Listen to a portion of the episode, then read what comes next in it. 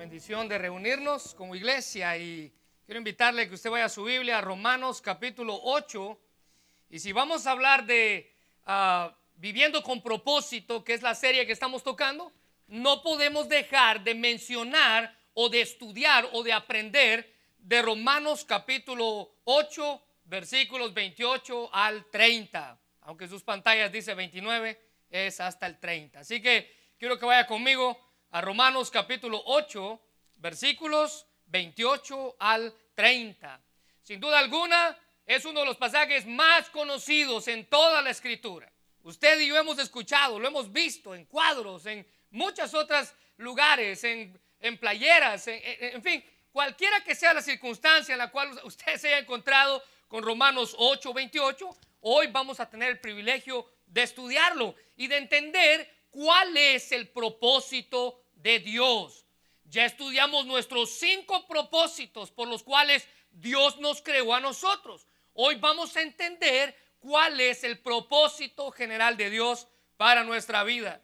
Romanos 8 dice, y sabemos que a los que aman a Dios, todas las cosas les ayudan a bien. Esto es a los que conforme a su propósito son llamados. Porque a los que antes conoció, también predestinó para que fuesen hechos conforme a la imagen de su Hijo, para que Él sea el primogénito entre muchos hermanos. Y a los que predestinó, a estos también llamó, y a los que llamó, a estos también justificó, y a los que justificó, a estos también glorificó. El propósito de Dios para su vida. Bueno, la Biblia deja muy en claro que Dios creó al hombre y lo hemos estado hablando todas estas semanas, para ser exacto, esta es nuestra octava semana que estamos estudiando este tema de viviendo con propósito. Y la Biblia deja en claro que Dios creó al hombre y que lo creó para su gloria. Por tanto, al entender esa verdad, debemos de comprender que el propósito fundamental del hombre, según la Biblia, es simplemente glorificar a Dios con toda su vida. Toda su vida, todas sus acciones, todas las palabras que salgan de su boca, todo lo que usted haga tiene que darle la gloria a Dios. Así que si hasta ahorita usted se da cuenta que muchas veces sus acciones no glorifican a Dios, usted necesita cambiar. Si usted reconoce que su boca en ocasiones no glorifica a Dios, usted necesita cambiar. Porque el propósito de Dios al momento de crearlo fue que usted le trajera la gloria a Él. Es el, este es el deber más grande que usted y yo tenemos. Que usted y yo tenemos el propósito delante de nosotros glorificar a Dios cuando lo adoramos. En primer lugar, decíamos que glorificamos a Dios cuando lo adoramos, porque usted y yo fuimos creados para adorarle. Fuimos creados para rendirle honor. Toda nuestra vida debe de estar rendida a Él. Nuestros actos de justicia o de gracia o de misericordia o de servicio tienen que estar eh, dirigidos hacia glorificar y adorar a Dios. Pero también glorificamos a Dios cuando por medio de tener comunión nosotros juntos, convivir. ¿Se recuerda? Fuimos creados para ser parte de la familia de Dios, cuando usted convive con otros cristianos, cuando usted se la lleva bien con otros cristianos, cuando usted ayuda a otros cristianos, usted está dándole la gloria a Dios. Otra de las formas en las cuales glorificamos a Dios es por medio del discipulado que recibimos o podemos dar. Pablo, si usted se recuerda en esta semana, dice que el discipulado nos acerca más a la meta mencionada en Efesios capítulo 4, versículos del 11 al 13, que es parecernos cada vez más a la imagen de su Hijo. También glorificamos a Dios cuando ejercemos ministerio, cuando servimos, cuando cumplimos eh, el propósito de servicio por el cual usted y yo fuimos creados. Recuerde que todos tenemos un papel específico aquí Dentro de este grupo todos tenemos un papel específico y nadie va a hacer el papel que le corresponde, porque Dios lo creó a usted para que fuera parte de este ministerio. Y por último, glorificamos a Dios cuando cumplimos la misión de ir, de proclamar el Evangelio, de hacer salvos a otros, de... Recuérdense que no somos salvos por nuestras obras, pero somos salvos para buenas obras, ir por todo el mundo y predicar el Evangelio. Mire, no vamos a encontrar el sentido de nuestra vida hasta que no nos encarguemos de cumplir el propósito de Dios para nuestra vida, que incluye estas cinco áreas de las cuales hemos estado estudiando. Dios nos formó con un propósito, dice la Biblia. Mire lo que dice Isaías capítulo 43, versículo 7. Traigan a todo el que me reconoce como su Dios, porque yo los he creado para mi gloria, para mi gloria. Y vea cómo termina Isaías. Fui yo quien los formé. Fui yo. Fui yo quien los hice a ustedes, no ustedes me hicieron a mí, dice Dios. Y esa palabra formé, quiero que le haga un círculo. Según el, diccionario, el, comentarista, que es un diccionario Vine, que es un diccionario en hebreo, dice que esta palabra significa formar o amoldar o moldear. Eso significa esa palabra. Y el término era muy corriente, muy usado en los, tiempos ah, hebreos en los que se escribió. Es más, en nuestra lengua se puede traducir como producir o crear. Esta palabra se encuentra 60 veces en todo el Antiguo Testamento. Y la primera vez que aparece esta palabra fue en Génesis capítulo 2, cuando Dios dice la Biblia que formó al hombre del polvo de la tierra.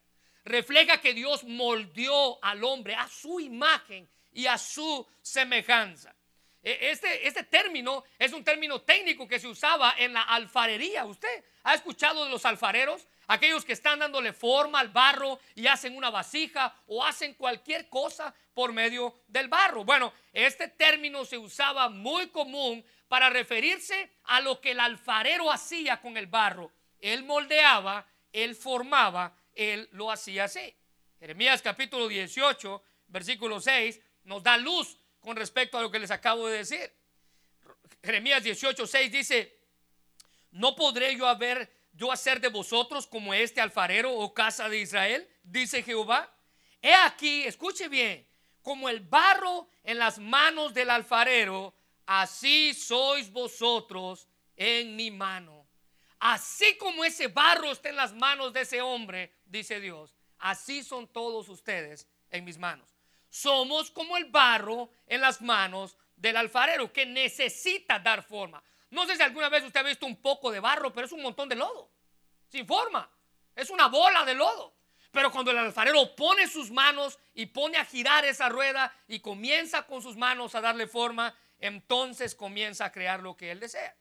Es decir, que el desarrollo de nuestro cuerpo ya fue formado. Dios ya lo creó a usted. Pero si Él sigue desarrollando nuestro carácter a lo largo de nuestra vida, la Biblia dice que ese proceso de desarrollar nuestro carácter va a durar toda nuestra vida. No se preocupe, hay mucho por hacer, dice Dios. Literalmente somos como joyas moldeadas por el martillo y el cincel de la adversidad. Note lo que alguien escribió ahí. Dice, si el martillo del joyero no es suficiente fuerte para remover nuestras asperezas, Dios va a usar un mazo. ¿Sabe lo que es un mazo? Un martillo más grande, una pelota así de hierro, mire, más grande y más pesada. Pero vea lo que este escritor dice. Si somos tercos, Dios no va a usar un mazo, sino que Dios va a usar un martillo de aire. ¿Sabe lo que es eso? Aquella cosa que se conecta para romper el concreto. Eso es lo que Dios necesita usar en nuestra vida. Muchas veces. Para moldearla como Él desee. Así que el propósito de Dios es moldear nuestro carácter. Y cuando lleguemos a la medida que Él mismo ha determinado, vamos a poder darle la gloria a Dios con todo lo que somos. Pero para moldearnos, Él muchas veces va a usar métodos que la mayor parte no serán de nuestro agrado. Hemos hablado del dolor, hemos hablado de la adversidad.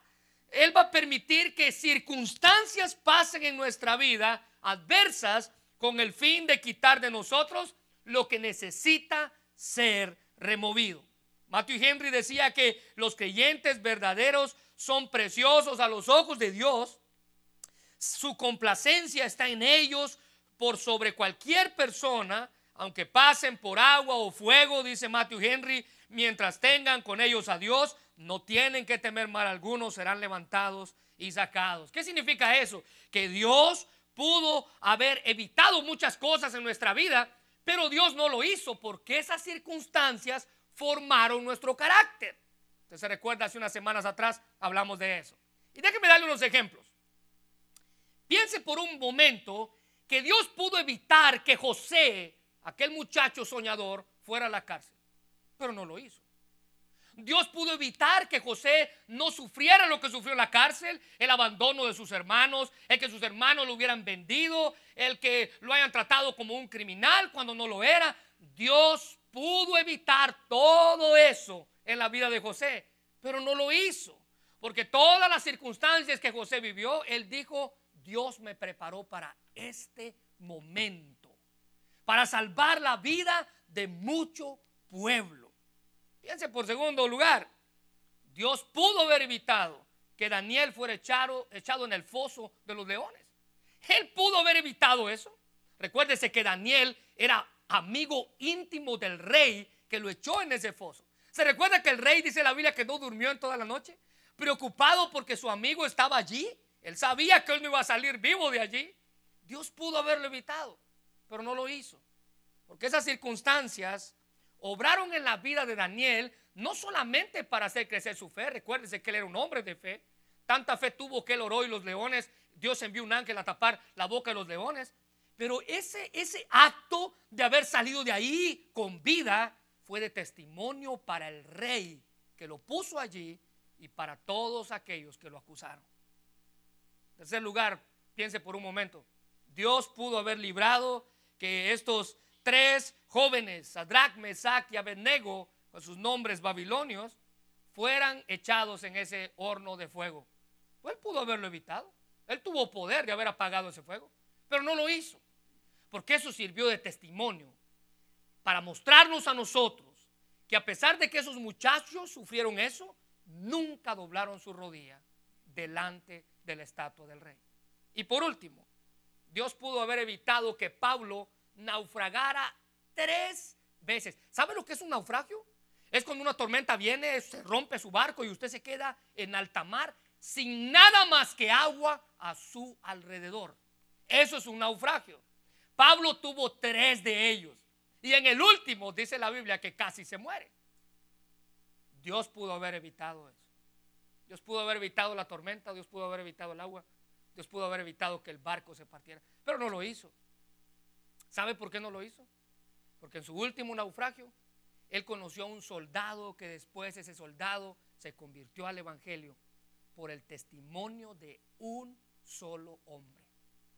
¿Quiere ver qué tanto impactó el testimonio de Pablo en la vida de este hombre llamado Julio? Tanto que la Biblia dice que cuando llegaron a tierra, Pablo necesitaba ser curado y él siendo un soldado romano permitió que Pablo fuera a un pueblo vecino a curarse, sin ninguna guardia, sin nada, y que después regresara para seguir siendo preso. Ese es el testimonio de alguien que puede impactar la vida de otros. ¿Sabe? Todas estas historias que le dije, en algún momento las hemos estudiado o las vamos a estudiar a profundidad, pero nos muestran el propósito de Dios en la vida de todo ser humano. Dios pudo haber evitado todas estas cosas, pero no lo hizo y no lo hizo para cumplir su propósito. Dejó que estos problemas ocurrieran y como resultado de cada uno de esos problemas, cada una de estas personas se hizo fuerte y cumplió el propósito por el cual Dios lo creó. Su sufrimiento tuvo propósito. José, Daniel, Sadrach, Mesach, Abednego, Pablo, ellos tuvieron propósito. Dios sacó lo mejor de ellos de lo peor de ellos al igual que lo puede hacer con usted. Y Romanos 8, 28 al 30 nos da la clave para hacerlo. Ahora, ¿qué es lo que Pablo nos enseña aquí en Romanos sobre el propósito de Dios? Sobre la manera por la cual usted y yo fuimos creados. ¿Qué es lo que Pablo nos enseña? Bueno, en primer lugar, Pablo subraya, recalca y nos remarca la seguridad del propósito de Dios. Nota el versículo 28. Y sabemos. Hay un círculo. Él estaba convencido, porque sin lugar a duda, Romanos 8:28 es uno de los versículos favoritos nos muestra la soberanía de Dios sobre las circunstancias que pasan a nuestro alrededor. El propósito de Dios, dice la Biblia, que es perfecto y no podemos negarlo. Pablo afirma que ese propósito nos da la seguridad en medio de la prueba. Y miren quién lo dijo. Un hombre que naufragó tres veces. Tres veces en alta mar, sin nada a su alrededor, más que agua. Y sabemos. Y esta simple expresión muestra la absoluta certeza de la seguridad eterna que un cristiano tiene al vivir de acuerdo al propósito de Dios. Y sabemos, el hecho de que Pablo afirme que esto es lo que podemos saber por encima de cualquier cosa en nuestra vida, es que todo está en las manos de Dios. El propósito de mi vida descansa en la seguridad de saber que es Dios quien dio ese propósito. Isaías 41:10 dice, no temas porque yo estoy contigo, no desmayes porque yo soy tu Dios que te esfuerzo, siempre te ayudaré, siempre te sustentaré con la diestra de mi justicia. Y al escuchar estas palabras debe de alentarnos a no temer, a no desmayar, porque sabemos que tenemos la seguridad de que Dios está con nosotros, que Él nos va a fortalecer, que Él nos va a ayudar, que Él nos va a sustentar para seguir adelante. Él va a usar cada circunstancia para su gloria. Él va a usar cada circunstancia en nuestra vida para cumplir su propósito. En 2 de Samuel capítulo 22 versículo 31 Samuel escribe en medio de lo que él estaba viviendo y él dice, el camino de Dios es, subraya esto, perfecto. Al igual que su propósito para usted. Todas las promesas del Señor demuestran ser verdaderas. Él es escudo para los que le buscan su protección. El salmista dice en el Salmo 46.1, Dios es nuestro amparo y nuestra fortaleza, nuestro pronto auxilio en las tribulaciones. Y al igual que el salmista, Pablo afirma aquí que podemos estar seguros en Dios. Esa seguridad es que Dios hace posible todas las cosas. Y sabemos que todas las cosas, no solo los, los incidentes aislados, todo es todo. Esto no significa que Dios haya preparado todo para bien o para mal. Eso significa que Él saca lo mejor de las cosas que puedan pasar en nuestra vida. Ese bien que se menciona ahí es una muestra de la providencia de Dios en nuestra vida.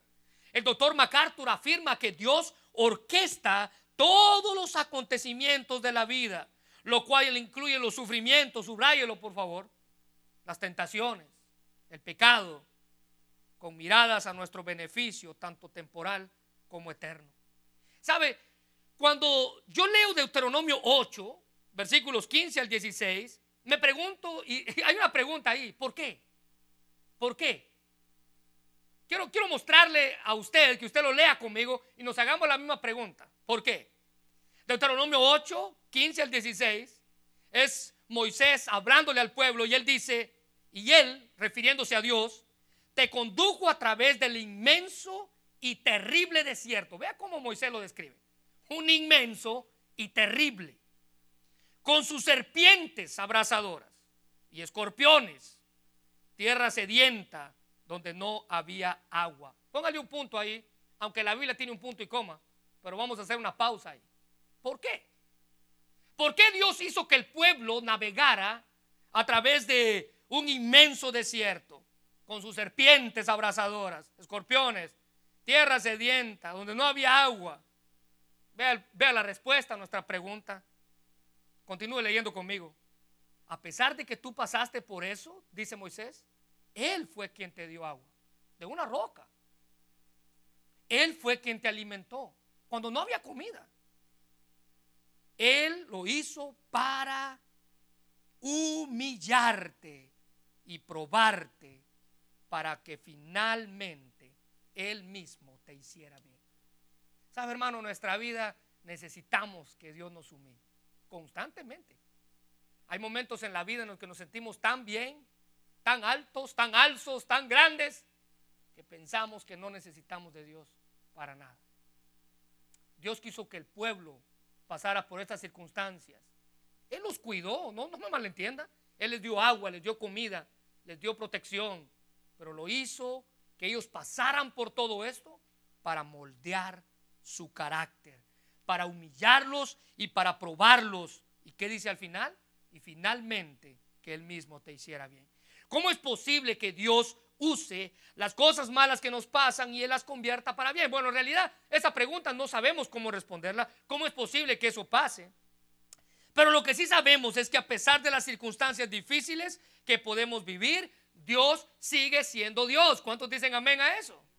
Dios sigue siendo Dios. Y Él tiene el control a todo lo alrededor, lo que nos sucede. Las cosas malas se las convierte para nuestro bien. Y déjeme darle un ejemplo, que en una ocasión se lo mencioné.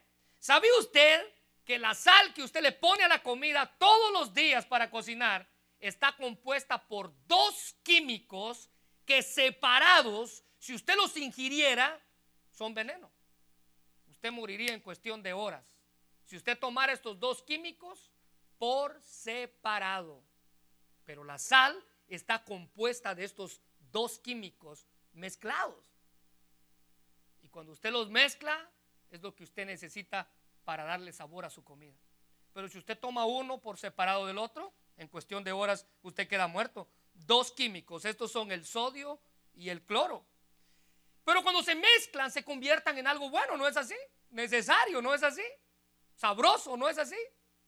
Bueno, lo malo, hermano, siempre sigue perseverando a nuestro alrededor. Lo malo nunca se va a acabar, pero Dios es capaz de cambiar todas las circunstancias a nuestro favor. Debemos tener presente que Dios no está ocupado, como hemos dicho en toda esta serie, en tratar de hacerlo feliz a usted. Ese no es el propósito de Dios. Si usted busca a Dios para que Él lo haga feliz, yo creo que está buscando a Dios por las razones Dios no tiene como propósito hacerlo feliz. Dios tiene como propósito cumplir su voluntad en su vida. Ahora, note que esta promesa, según el versículo 18, no es para todos. Versículo 28 dice, y sabemos que a los que aman a Dios, la promesa de que las cosas van a ser para bien no es para todos. Es para aquellos que han decidido amar a Dios no los que Dios ama, porque Dios nos ama a todos, pero aquellos que hemos decidido amar a Dios. Otra traducción, como podemos ponerlo, está ahí en sus notas, los que le sacan provecho a lo que Dios hace.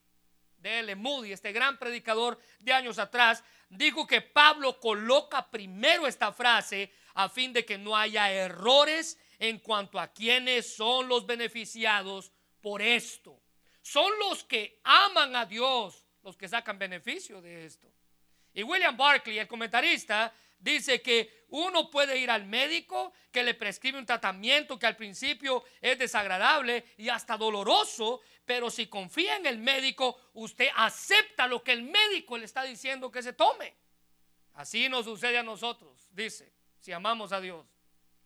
Pero si uno no ama a Dios ni confía en Él, se quejará de lo que le sucede y peleará contra la voluntad de Dios todos los días de su vida. Hermano, estas personas, las personas que aman a Dios tienen una nueva perspectiva, ven las cosas diferentes, una nueva mentalidad. Ellos confían en Dios, no en los tesoros de la vida. Es más, ellos buscan su seguridad eterna, no la que está aquí, temporal. Aprenden a aceptar el dolor, la persecución, no lamentarse por ella. Ellos aman a Dios o como decía el puritano Thomas Watson, a veces la cama de un enfermo enseña más que un sermón. Y esa es una realidad. Dios permite estas circunstancias en nuestra vida para que usted le saquemos provecho a ellas. Porque la seguridad del propósito de Dios no descansa en lo que somos o en lo que hacemos por Él, sino en su divino y soberano amor por nosotros. Dios es quien hace que todas las cosas obren para bien a aquellos que le aman. F. Mayer dijo que todas las cosas están funcionando, no hay estancamiento, trabajan juntos como los engranes de dos ruedas que giran en diferentes direcciones, todos están trabajando para nuestro bien. Esa es la seguridad del propósito de Dios. Ahora mire en segundo lugar el deseo del propósito de Dios. La seguridad del propósito de Dios, el deseo del propósito de Dios. El propósito de Dios, hemos dicho en estos ocho mensajes, es eterno, no cambia. Él es perfecto en todo sentido. Y Pablo afirma la idea de la eternidad y la perfección del propósito de Dios al declarar en el versículo 29, pero vean sus notas la versión palabra de Dios para todos. Dios los conocía antes de que el mundo fuera creado. Esa simple expresión, Pablo nos muestra esto con un sentido especial. Conocer íntimamente con amor, dice Dios. Dios en su gran amor nos conocía antes de la creación del mundo. Esto nos habla de una decisión predeterminada de derramar su amor sobre nosotros y establecer una relación íntima con nosotros. Jeremías 31:3 dice que el Señor le dijo a Israel, yo te he amado, pueblo mío, con amor eterno. Subraya amor eterno y después subraya amor inagotable. Yo te acerqué a mí. Se da cuenta, es Dios quien tomó la iniciativa. Es Dios quien dio el primer, paso para que usted se acercara a Él. Es Él quien lo tomó a usted y lo acercó para sí mismo. Dios nos alcanzó con un amor misericordioso, motivado por un amor profundo y eterno. Está dispuesto a hacer lo mejor para usted si usted tan solo se lo permitiera a Él después de muchas advertencias para el pueblo sobre su pecado, Jeremías, siendo un profeta llamado por Dios, les hace el recordatorio del grandioso amor que Dios tenía para con ellos. Así es que en lugar de pensar de Dios con pavor, como muchas veces lo hacemos, se recuerda la semana pasada, deberíamos de observar con cuidado cómo Él es. Deberíamos de ver la forma tierna en la que Él cuidó del pueblo al igual que cuida de nosotros. Él dice la Biblia que con amor acercó al pueblo para sí mismo. Simplemente tenemos que creer en la certeza del deseo del propósito de Dios. Jeremías 1.5 dice que Él nos conoció antes de que estuviéramos en el vientre de nuestra madre. Él sabía por qué estamos aquí, Él nos dio propósito y de su amor para venir a este mundo. Dios nos conocía antes de que nosotros naciéramos, nos apartó y nos dio un propósito. Ya hemos hablado de eso en mensajes pasados. Pero nota lo que dice Efesios capítulo 1, versículos 3 y 4. Bendito sea el Dios y Padre de nuestro Señor Jesucristo, que nos bendijo con toda bendición espiritual en los lugares celestiales en Cristo.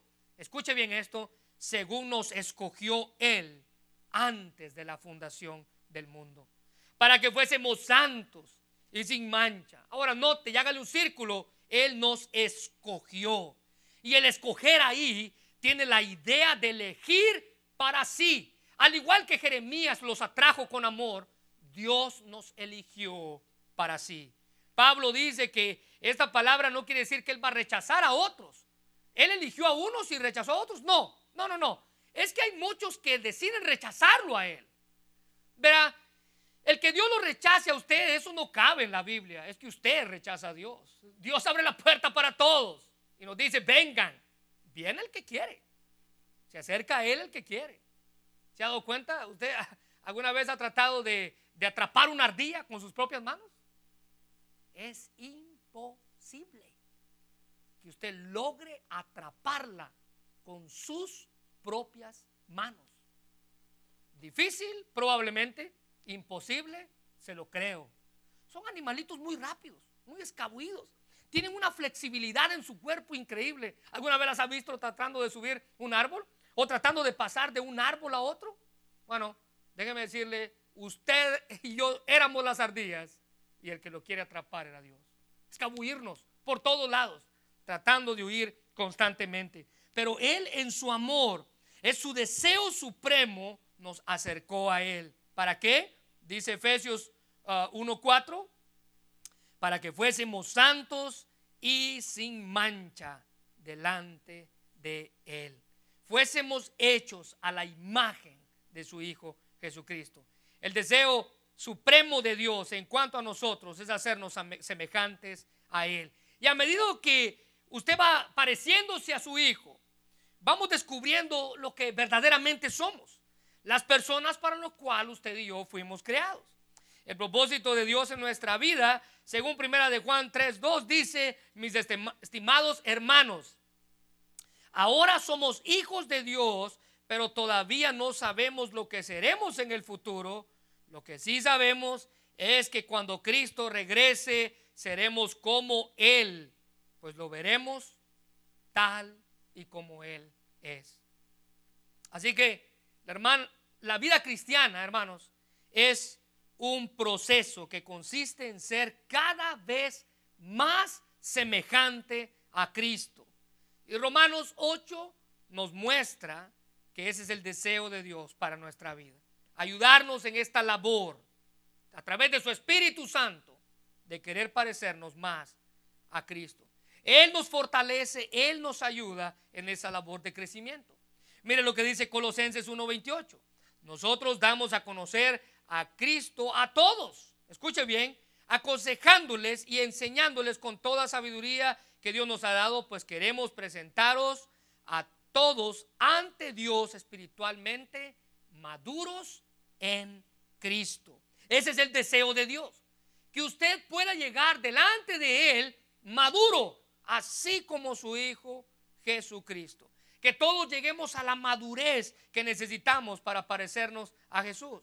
Debemos tener en cuenta que no somos nosotros los que producimos en nuestra vida esa semejanza o ese parecido a Él, sino es Dios por medio de su Espíritu Santo obrando en nosotros. Pero aquí surge una pregunta entonces.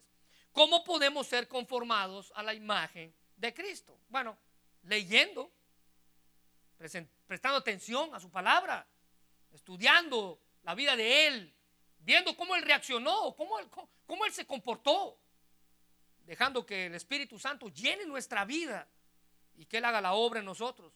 Mire, no hay ninguna duda con respecto al plan de Dios para aquellos quienes Él salva. Es que se parezcan cada vez más a su Hijo Jesucristo. Pablo no solo estaba pensando en la glorificación final del cristiano, y ahorita voy a explicar eso, que la glorificación se va a llevar cuando usted se muera o cuando Cristo venga por segunda vez. Eso no ha pasado en nosotros. Ahorita lo voy a mencionar. Pero Pablo estaba mencionando aquí la imagen de ver que cada día nos parecemos, asimilamos más de Él gradualmente, nuestra mente, nuestro carácter va cambiando cada día. ¿Se parece usted más a Él cada día? Bueno, mire lo que dice Hebreos 2, del 11 al 12. Por tanto, Jesús y los que Él hace santos tienen el mismo Padre. Escuche bien. Por esa razón, Jesús no se avergüenza de llamarlos sus hermanos, pues les dijo, anunciaré tu nombre a mis hermanos, entre tu pueblo reunido te alabaré. Mire, los que hemos sido apartados para el servicio de Dios, limpiados y santificados por el Espíritu Santo para parecernos a Jesús, ahora tenemos, dice él, el mismo Padre, el mismo Padre. De modo que usted y yo tenemos como propósito versículo 12, anunciar el Evangelio. Número 2, alabar a Dios con un pueblo reunido. Colosenses 1.18 dice, Cristo también es la cabeza de la iglesia, la cual es su cuerpo. Él es el principio y supremo sobre todos los que se levantan de los muertos. Así que Él es el primero en todo. ¿Sabe? Póngale a la par ahí. Él debe llevarse la preeminencia en todo. Él es el primero. Él, el que, él se tiene que llevar la gloria. Él es el primero en todo. En primer lugar, dijimos, la seguridad del propósito de Dios. En segundo lugar, el deseo del propósito de Dios. Ahora vea la tercera. La tercera verdad que Pablo nos enseña de Romanos 8 con respecto al propósito de Dios, la seguridad del propósito de Dios, el deseo del propósito de Dios y en tercer lugar, la obra del propósito de Dios. La seguridad, el deseo y la obra del propósito de Dios. Vea, la humanidad como tal como la conocemos se creó para servir y glorificar a Dios. Cuando Dios crea la primera pareja, el propósito de Dios al crear esa pareja ella que, era que ellos pudieran trabajar en el huerto, que ellos pudieran convivir. Es más, les dice, ustedes pueden reproducirse, ah, trabajen, labren la tierra. Pero el propósito principal por el cual Dios los creó fue para que ellos le adoraran. La Biblia dice que Dios descendía, caminaba con ellos, platicaba con ellos, tenía una relación íntima con ellos. Pero luego llega el pecado y el pecado cambió la historia. Dios envió a Cristo para limpiarnos de nuestro pecado. Pero el propósito de Dios era que los primeros seres humanos se regocijaran en Él, porque Dios era, lo que Él quería. Él quería que conviviera. Su relación iba a ser eterna, de amor y protección. Aún es eterna, aún es de amor, aún es de protección, pero el pecado cambió la historia. Su amor eterno, su sabiduría y su poder son supremos. Y él a lo largo de la historia, a pesar de que el hombre falló en su propósito original de vida, él guía al hombre, él protege al hombre hasta el día en el que el hombre llegue hasta su presencia. Pero Pablo aquí pasa a darnos una explicación de lo que verdaderamente es la obra del Espíritu Santo en la vida de todo ser humano que ha pecado.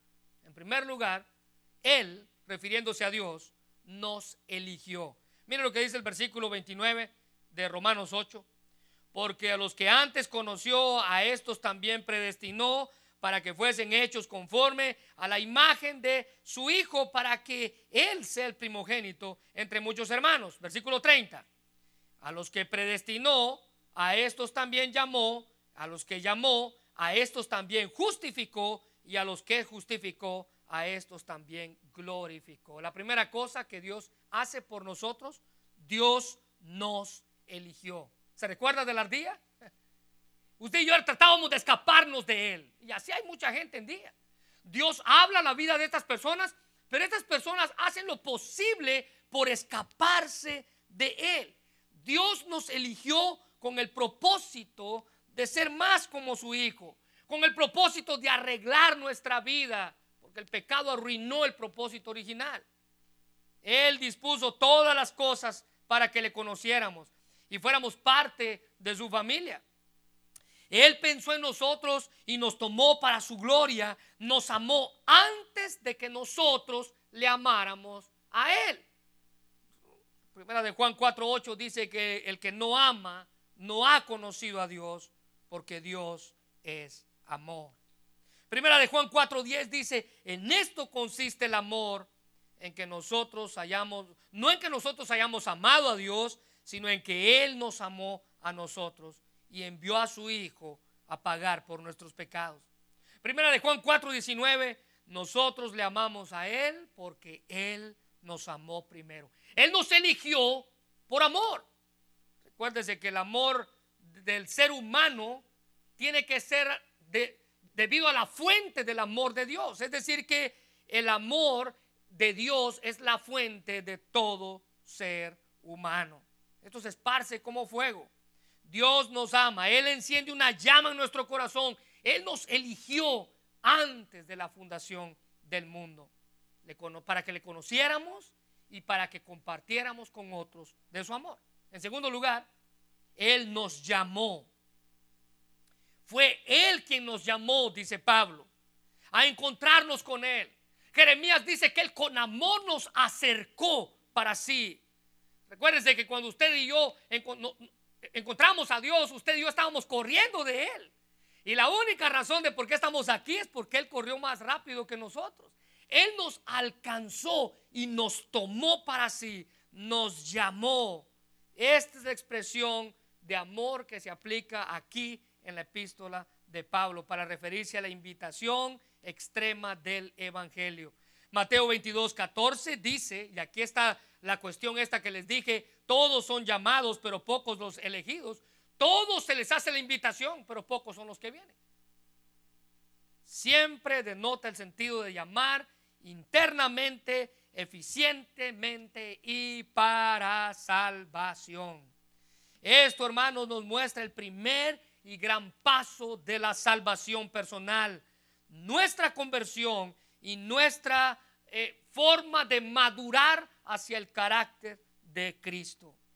Matthew Henry dice que hay una llama externa de Dios por medio del mensaje del Evangelio. Pero aquí se trata del llamamiento interno eficaz que opera por medio del Espíritu Santo en el corazón del oyente. Es Dios quien nos llamó, quien nos escogió. Efesios 2, 8 al 9.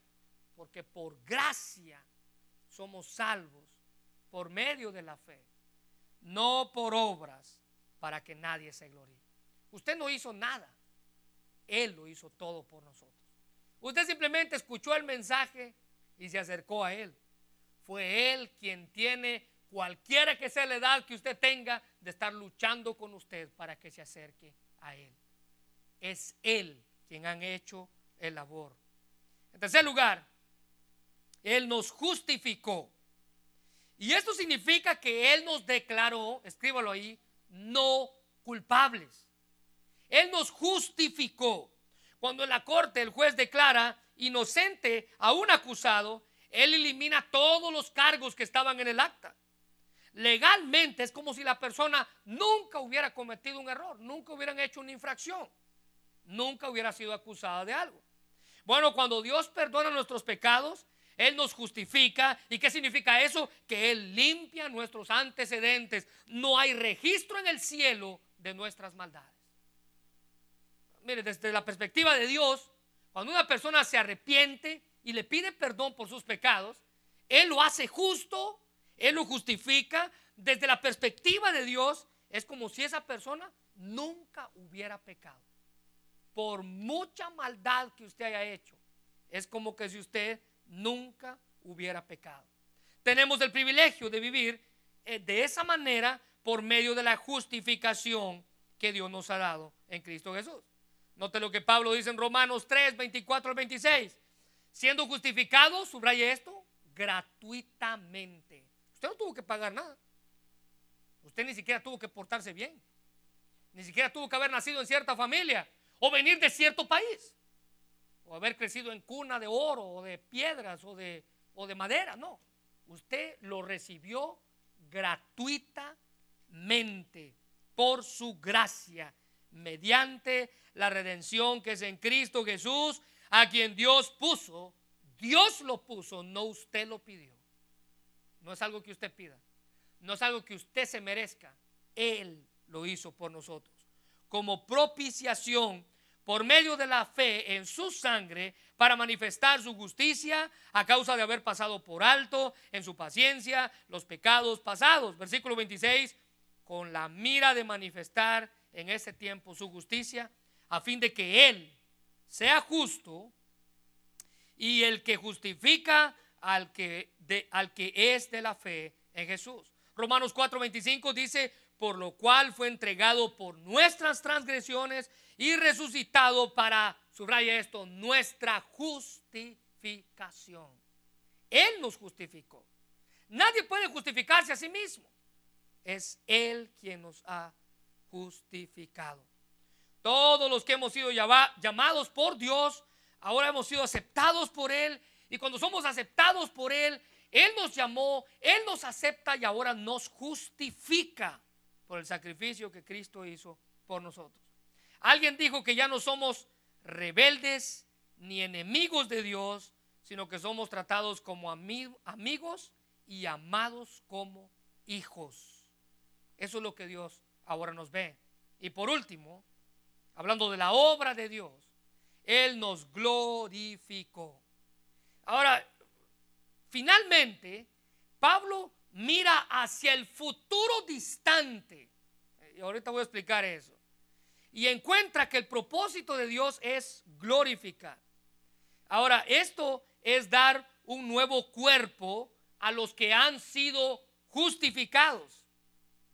Todos los propósitos de Dios para su pueblo, desde el pasado lejano hasta el futuro distante, han sido buenos y de ahí que Pablo concluya que sus propósitos para el presente, aún en medio de las dificultades, también son buenos, dice Pablo. Ahora quiero comentar algo acerca de esta palabra, glorificó. ¿Cómo es que ya fuimos glorificados? Si usted nota en su Biblia, en la Reina Valera, en el versículo 30, dice glorificó. Es un verbo. Y quisiera hacer una pregunta a los que están estudiando los lunes, pero no la voy a hacer. ¿Está en pasado, en presente o en futuro? Ese verbo está en pasado. Él ya lo hizo. Pero la glorificación no se va a dar hasta que Él nos dé un nuevo cuerpo. Pregunta, ¿cómo es que ya fuimos glorificados si esto lo vamos a recibir cuando Cristo venga por segunda vez? Bueno, el doctor MacArthur nos da luz con respecto a eso. Él dice que Pablo emplea el tiempo verbal pasado, les dije que está en pasado, para un acontecimiento futuro, y aquí es lo que quiero que entendamos, con el fin de recalcar la certeza de que eso va a ocurrir. No hay duda en el corazón de Pablo que cuando él muera o cuando él murió, Dios le dio un nuevo cuerpo. No tiene que haber duda en nuestro corazón que cuando usted y yo muramos y nos enfrentemos con Él, vamos a ser glorificados. Verá, déjame explicar esto. En la salvación, la salvación consta de tres etapas, de tres stages. La primera es la justificación, la segunda es la santificación y la tercera es la glorificación. La justificación es en tiempo pasado. Dios me justifica desde el momento en el que yo me arrepiento. Él me hace limpio. Él me hace justo delante de la corte celestial. En segundo lugar, les dije, la santificación es un proceso. Va a durar toda mi vida. Es lo que la Biblia llama la santificación. Es un proceso. Es la madurez. Es luchar todos los días por parecernos más a Jesús. Pero en tercer lugar, ahí en sus notas está la glorificación. Y esto está en futuro. Porque esto no ha ocurrido. Eso va a ocurrir al momento en el que usted muera o Cristo venga por segunda vez. Pero cuando Pablo menciona la glorificación como algo pasado, es la certeza que él tiene de que eso es lo que Dios va a hacer. Es como si Pablo nos estuviera dando a entender de que, la glorificación es tan segura como si ya hubiera pasado. Ahora es evidente que la glorificación del creyente es un evento futuro, pero parece claro que el uso aquí de pasado es para referirse o para subrayar la seguridad de este evento en nuestra vida. Verá, lo que Dios está mostrando, hermanos, es el hecho de que aunque no ha ocurrido todavía, usted puede estar seguro de que va a ocurrir. Efesios 1, 3 al 6 dice, bendito sea el Dios y Padre de nuestro Señor Jesucristo que nos bendijo con toda bendición espiritual en los lugares celestiales en Cristo, según nos escogió en Él antes de la fundación del mundo, para que fuésemos santos y sin mancha y en amor, habiéndonos predestinado para ser adoptados hijos suyos por medio de Jesucristo, según el puro afecto de su voluntad, para alabanza de su gloria, de su gracia, con la cual nos hizo aceptos en el amado. Verá, el propósito de Dios es seguro, tiene un deseo y obra en nuestra vida. Pablo nos habla de la seguridad del propósito de Dios. Pablo nos habla del deseo del propósito de Dios. Pablo nos habla de la obra en nuestra vida del propósito de Dios. La pregunta que tengo que hacer para terminar es, ¿está usted dispuesto a cumplir el propósito de Dios en su vida? ¿Está usted preparado para decirle, Dios, aquí estoy yo? Cumple tu propósito en mí. El propósito de Dios es maravilloso, es eterno, es bueno, nunca cambia. Pero simplemente usted y yo debemos de buscar que ese propósito se cumpla a pesar de las circunstancias que podamos estar viviendo. El propósito de Dios es real, eterno y seguro. Usted y yo podemos descansar en el propósito de Dios. Cierra los ojos, vamos a orar, Señor. Te damos gracias, Padre, por tu amor a nuestra vida, por tu bondad hacia nosotros, Señor. Gracias por tu misericordia, porque has sido fiel, porque tu palabra es verdad y ella permanece para siempre. Señor, si hay algo que podemos reconocer en esta tarde, es que a pesar de las circunstancias que podamos estar viviendo, tu propósito se va a cumplir en nosotros.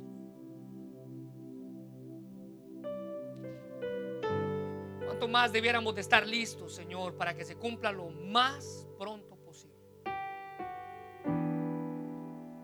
Pero hay momentos en nuestra vida en la cual no creemos que el propósito sea real especialmente cuando las circunstancias adversas vienen a nosotros. Cuando esas cosas que no nos agradan están allí. Cuando tú usas un martillo o un mazo o un martillo de aire para limar en nuestra vida y hacer que cada día nos parezcamos más a Jesús. Esas cosas no son de nuestro agrado esas cosas pareciera que quisiéramos evitarlas, brincarnos eso en el proceso. Tu palabra es eterna, es verdadera. Podemos confiar en ella y a pesar de las cosas que podamos estar viviendo, podemos decir con toda certeza que hemos venido aquí para no volver atrás.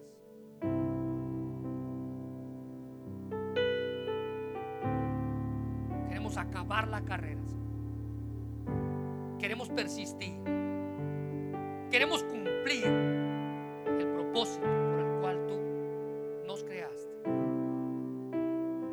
Descansar en la seguridad que ese propósito tiene en nosotros. Queremos cumplir el deseo que ese propósito tiene en nosotros. Y queremos que la obra de ese propósito trabaje en nosotros cada día.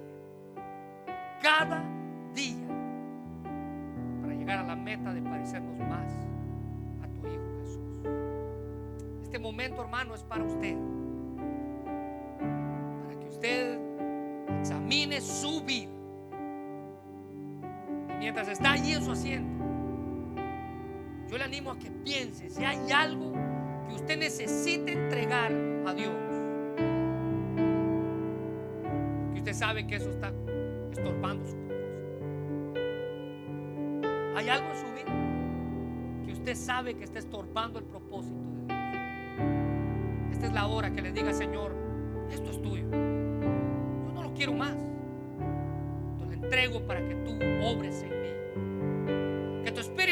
Venga a llenar mi vida. Venga a hacer la obra en mí. Que me ayude a madurar. Yo no sé si usted se siente conforme con su vida espiritual tal y como está. Pero si usted no está conforme con su vida espiritual, es tiempo de cambiar. Es tiempo de hacer algo diferente. Es tiempo de vivir para Él. Es tiempo de cambiar y de luchar, de crecer, de hacer que las cosas pasen. Dios le ha dado todo. Le da una iglesia, le da su palabra, le da personas a su alrededor para que lo ayuden. iglesia, fortalece y ayuda. No puede decir usted que no tiene apoyo de nadie. Dios quiere que usted crezca. Y Dios quiere que usted cumpla el propósito cual usted nació. Señor, gracias por tu palabra. Ayúdanos a cumplir ese propósito. Que nuestra meta principal en la vida sea glorificarte a ti, Señor. Ganar a otros gracias porque entendemos que a pesar de las cosas que nos han pasado, cada una de ellas tenía un propósito. Y tú, estás, tú estabas obrando en medio de ellas. Tú estabas haciendo la diferencia en medio de mis circunstancias. Bendice este momento, Señor. Nos rendimos a ti. Y cualquier cosa que nos esté estorbando, que sé que mis hermanos ya están diciendo, limpia de nuestra vida. Quítala. Si no es de edificación, córtala.